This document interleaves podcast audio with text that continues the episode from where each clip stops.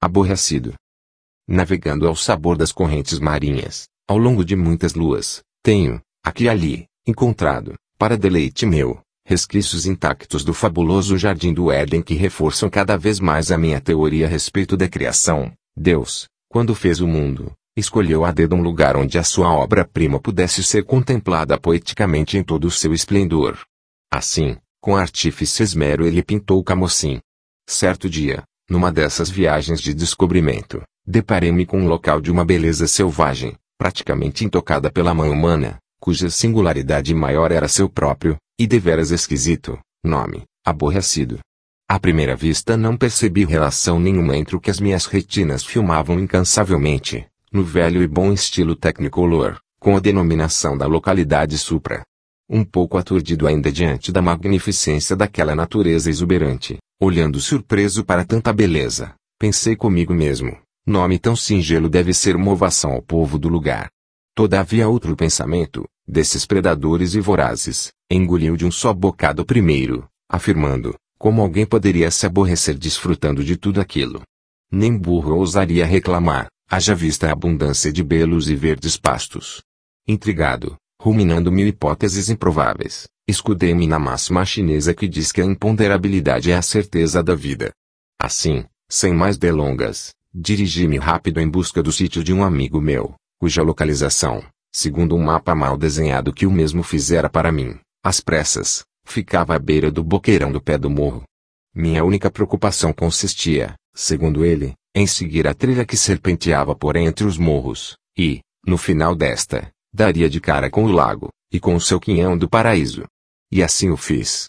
Depois de percorrer uma curta distância, haja vista encontrar-me nas imediações do mesmo, avistei a sua mansão que se levantava, espreguiçando-se imponente rumo às nuvens, e, mais do que isso bebi, de um só gole, toda aquela paisagem maravilhosa, misto de boqueirões, céu, dunas, matas de cajueiro a perder de vista, onde uma orquestra afinada de passarinhos parecia educadamente dar-me as boas-vindas.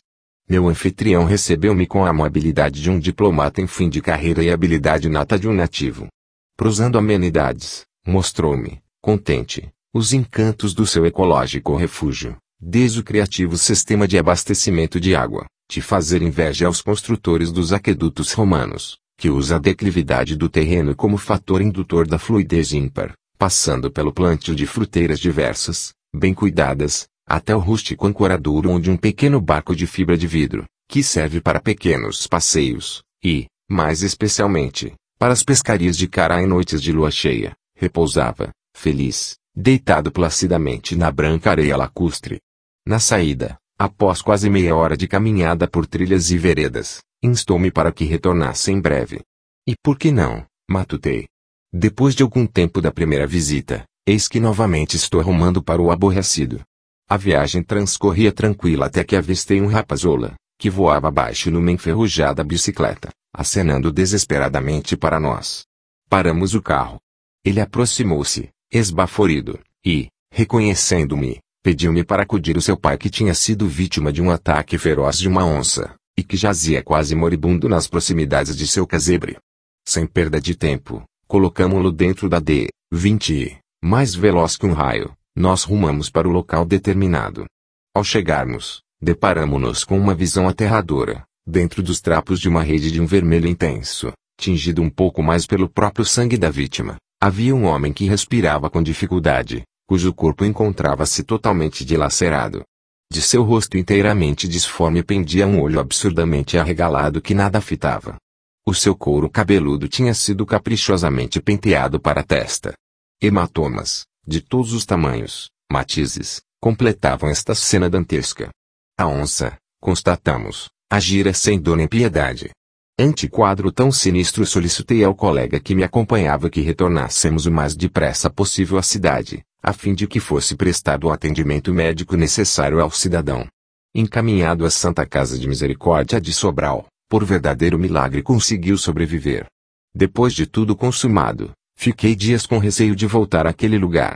Será que a onça, pensava, não estaria à espreita novamente, doida para abocanhar mais um inocente? Definitivamente, disse para mim mesmo, esta não era uma morte muito honrada.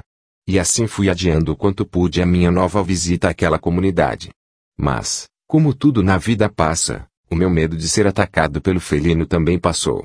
Na verdade, recrudescera um pouco.